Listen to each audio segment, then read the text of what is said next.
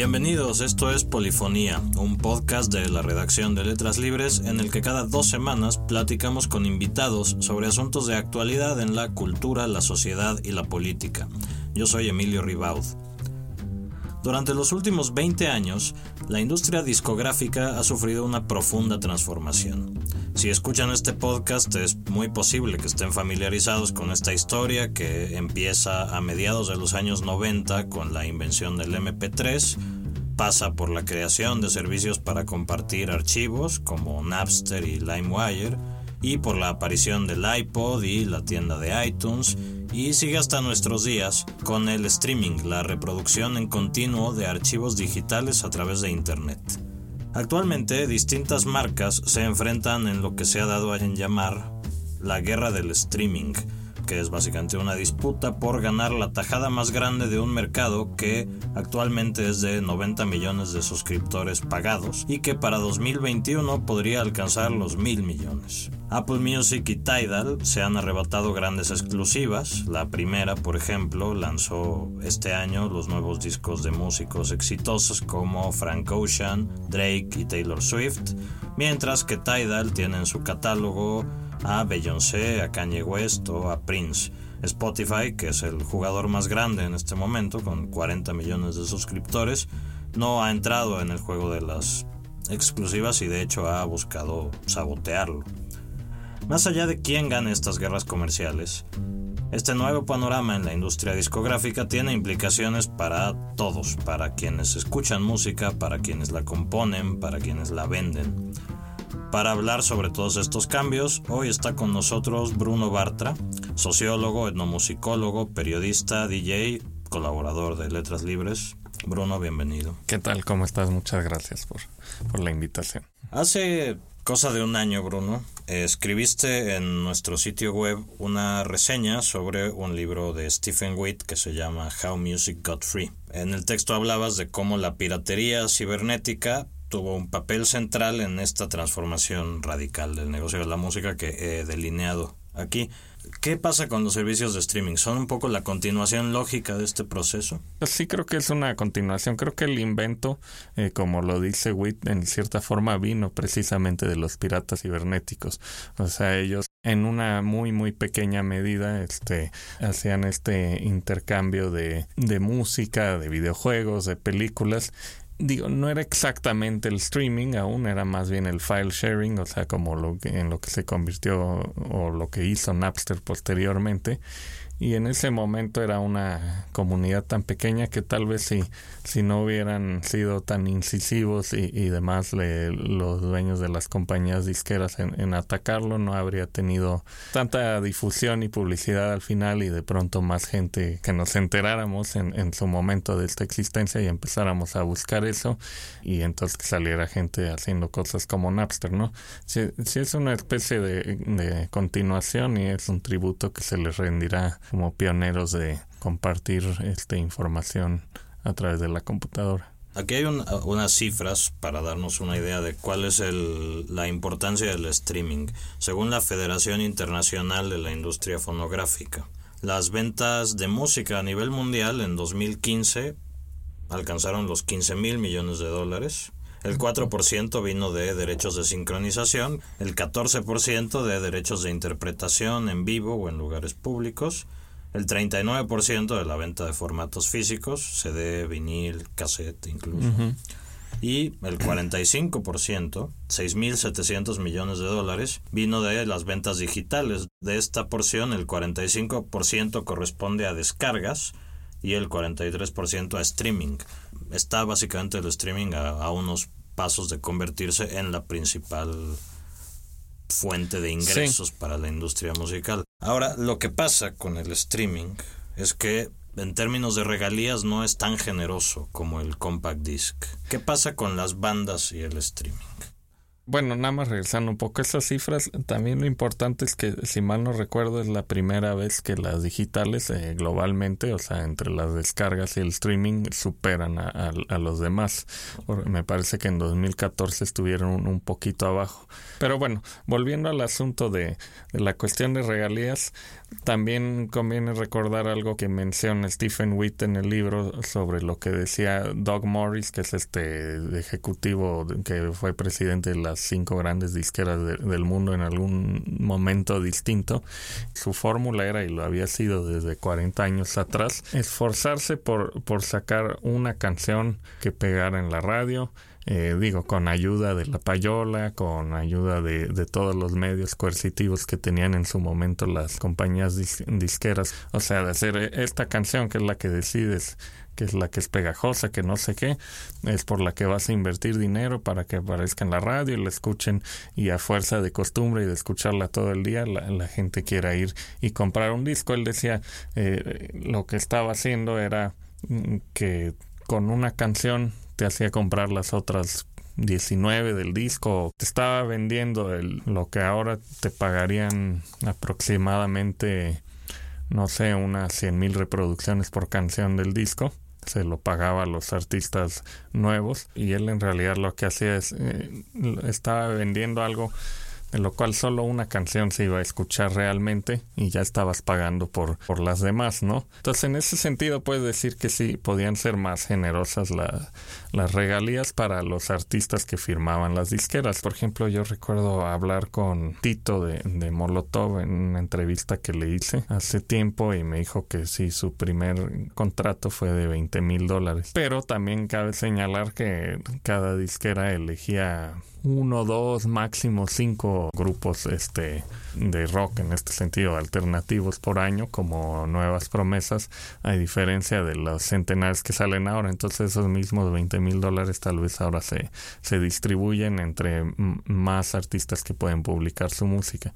Eso por un lado. Ahora también una cosa era eh, Molotov y otra cosa serían grupos como La Nao en su momento así que obviamente no no tenían un adelanto como le llamaban tan significativo. Si calculaba las ventas de CDs, la cantidad de canciones que tenían y demás, les estaban pagando menos por canción o por reproducción, por decirlo así, eh, de lo que paga ahora el streaming.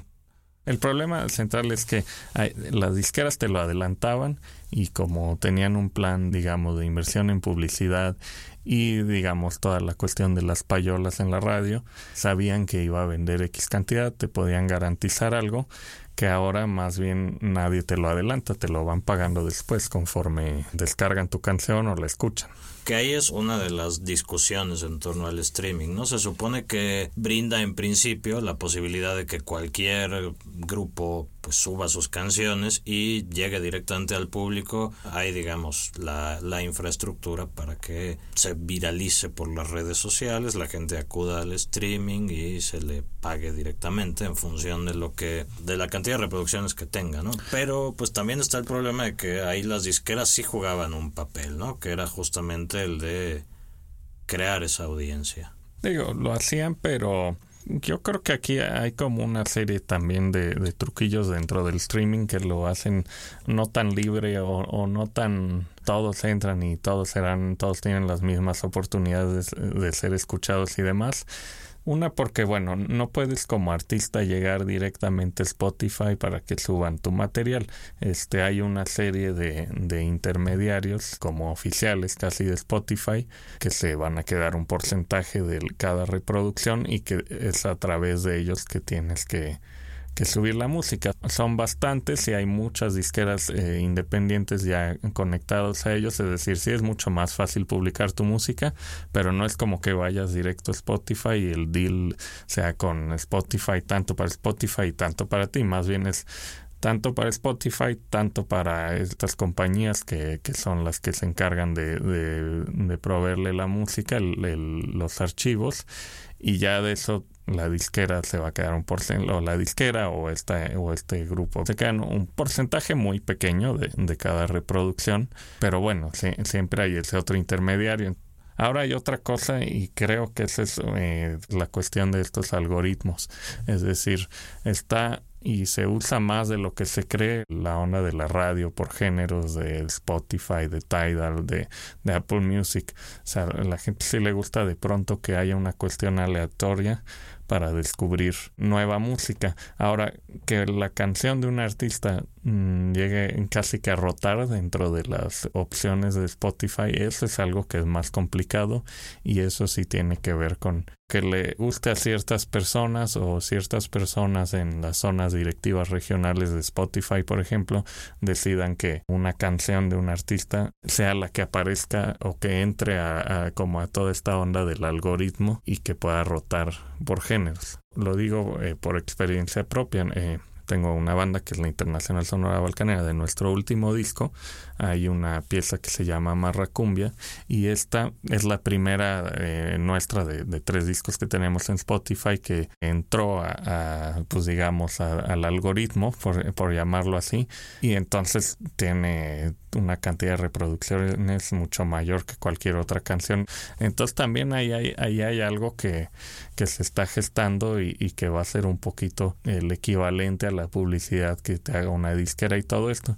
Y luego por otro lado se sigue escuchando la radio convencional y pues muchos podcasts como este se, se escuchan y, y los especializados en cierta música también eh, deciden eh, qué canciones poner, digo, sigue habiendo payola en eso, o como amistades, y cuando uno escucha estas canciones en un podcast o en la radio, de pronto si no la conoces vas a usar el SoundHound o cualquier aplicación similar para saber qué canción es y esa te comunica para que la puedas escuchar en Spotify o, en el servicio de streaming que tengas. Entonces sí se está reformulando por ahí y va a acabar habiendo algo muy similar en que si te pone en su programa X locutor famosísimo vas a tener muchas reproducciones en Spotify, se traducen en dinero, todo esto. Y entonces va a seguir un poco el ciclo. El tema de las exclusivas tiene un poco que ver con esto de las regalías y demás. Según entiendo, el, el modelo con el que pagan las compañías de streaming es que hacen una gran bolsa de todo el dinero que entra por suscripciones. Eh, y anuncios también. Y anuncios. En el caso de Spotify, ellos dicen que el 30% se lo quedan ellos y el 70% se lo dan a los titulares de los derechos, entre los cuales están los agregadores que ya mencionaste, las disqueras, los músicos. Es, es un montón de gente que cobra derechos. Entonces, el argumento es que entre más suscriptores haya pagados, más grande va a ser esa bolsa y más van a ganar los músicos. Todas las bueno, salvo Tidal, todas las demás tienen este modelo de que puedes tener una suscripción, una prueba, tres meses y luego pagas y tal. Y el chiste de las exclusivas es justamente como tratar de jalar a la gente a, mira, nosotros tenemos a Prince, vente a Tidal, nosotros tenemos a Kanye West, también es Tidal, bueno, nosotros tenemos a Drake, vente a Apple Music, etcétera es un modelo en el cual al final estos grandes artistas sí tienen como un, un gran contrapeso con las disqueras, ¿no? Porque de pronto ya ya no tienen que atarse a unos contratos de tienes que hacer tantos discos, sino que van con Apple Music y cobran 20 millones de dólares por la exclusiva y ya, ya la hicieron, ¿no? Yo tengo la impresión de que justo ese lado del, del, negocio del streaming no va a funcionar a la larga. Es decir, está funcionando ahora porque son artistas que empezaron como en un momento que todavía era digamos, mayoritario el CD, que las disqueras eh, inyectaron muchísimo dinero para convertirlos en, digamos, superestrellas, entre comillas, sobre todo dentro del, del mercado estadounidense, y que por lo tanto tienen esa fuerza de jalar algunos suscriptores a estos servicios de streaming. Yo creo que tiene que ver con eso y creo que eso más bien se va a ir este fundiendo poco a poco y me parece que va a tener más peso quien tenga el mejor algoritmo y no tanto las grandes exclusivas porque aunque esté la música de y los videos de Kanye West en exclusiva en Tidal, cualquiera de nosotros que sepa más o menos buscar en internet lo va a encontrar en otro lado. Creo que ahí no va a funcionar, digo, está por verse, pero es que yo creo que eso es seguir un modelo como de convertir las compañías de streaming en, en disqueras digitales que tal vez hace unos años cuando estaba empezando a cambiar habría funcionado y habría sido un modelo totalmente distinto ahora. pero creo que llegó tarde eso. Digamos, ya estamos demasiado acostumbrados a que la compañía disquera pasó totalmente a segundo plano, de tal forma que tampoco vamos a estar eh, suscritos a, a los tres o suscribirnos y de pronto de suscribirnos de uno según los lanzamientos que tengan, ¿no? Yo creo que están en esa lógica de, de ser una disquera digital es gente que está en el, en el modelo anterior que, que no es como no, no le ha caído el 20 de que ahora se paga después, se paga según lo que te consumen mucho más específicamente, es decir, por rola tuya que escuchen, ni modo, y no porque alguien invierta y apueste en ser tu dueño dándote 20 millones de dólares y quedándose tus ganancias a futuro. Y esto de alguna manera, aunque el streaming siga creciendo y todo, y seguramente lo hará, las disqueras ya van a tener que bajar de perfil y con ello también probablemente la figura del rockstar. Exacto, aunque no sé si tanto muera el rockstar como tal, sino más bien ese tipo de rockstar inflado un poco como, bueno, como lo fue Lady Gaga, que era como una cosa infladísima. Pero yo creo que es que a la par, además, digamos, del streaming, lo que se ha crecido mucho, mucho, mucho es la cantidad de festivales que hay en todo el mundo, ¿no? Hay muchos más festivales de los que había antes, hay mucho consumo de la música en vivo y justo estos festivales sí tienen a sus, a sus headliners que los convierten como en rockstars, ¿no? Los pueden inflar o no, pero ahí se tiene que demostrar con la cuestión en vivo y no con una grabación increíble, ¿me explico?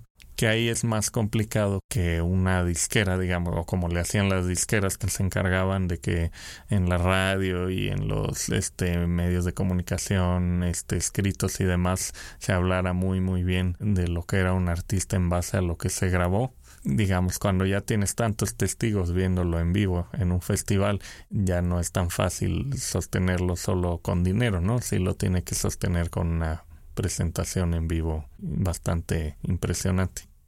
Pero no sé, ahora mismo creo que una de las cosas es que en realidad todos los headliners pertenecen un poco a esa generación, bandas realmente nuevas que puedas atribuir su ascenso únicamente a, su a las redes sociales y a su trabajo propio.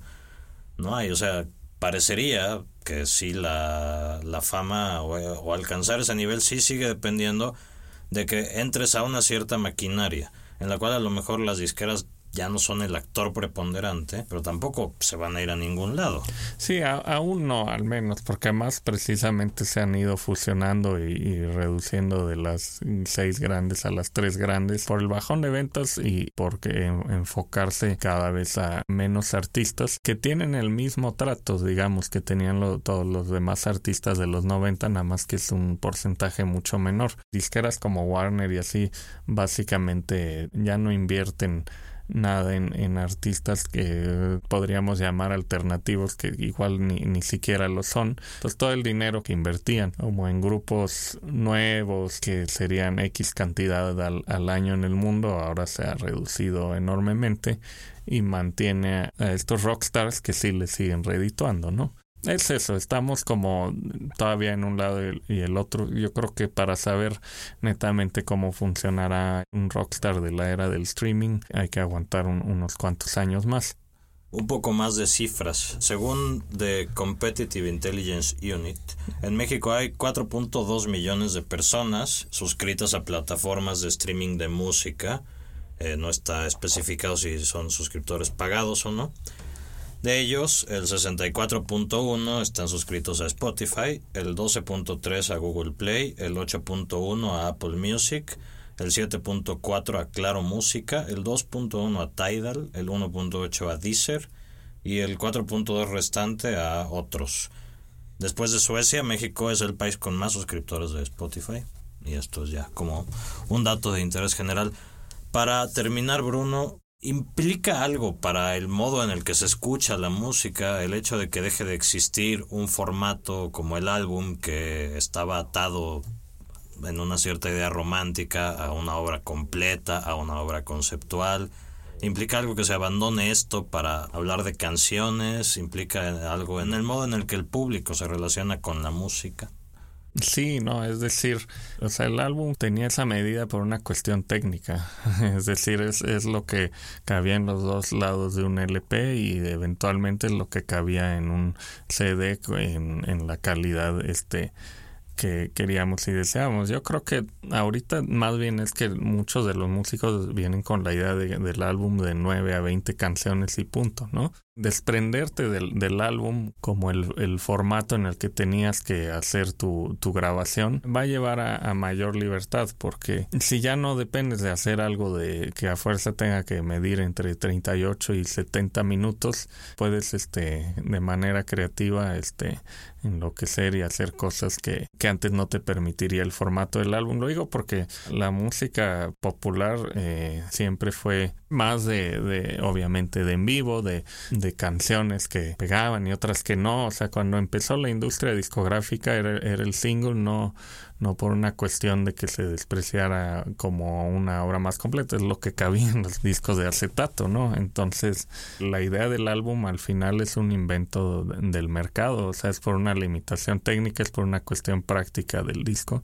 Entonces, más bien hay que volver a pensar en la obra que estás creando en ese momento para el formato digital o en el formato de concierto, digo, como también lo fue en la música clásica, digamos, o sea, el formato, lo que se componía era algo que cupiera en el formato de, de un concierto, entonces podría ser de una hasta tres, cuatro horas, ¿no?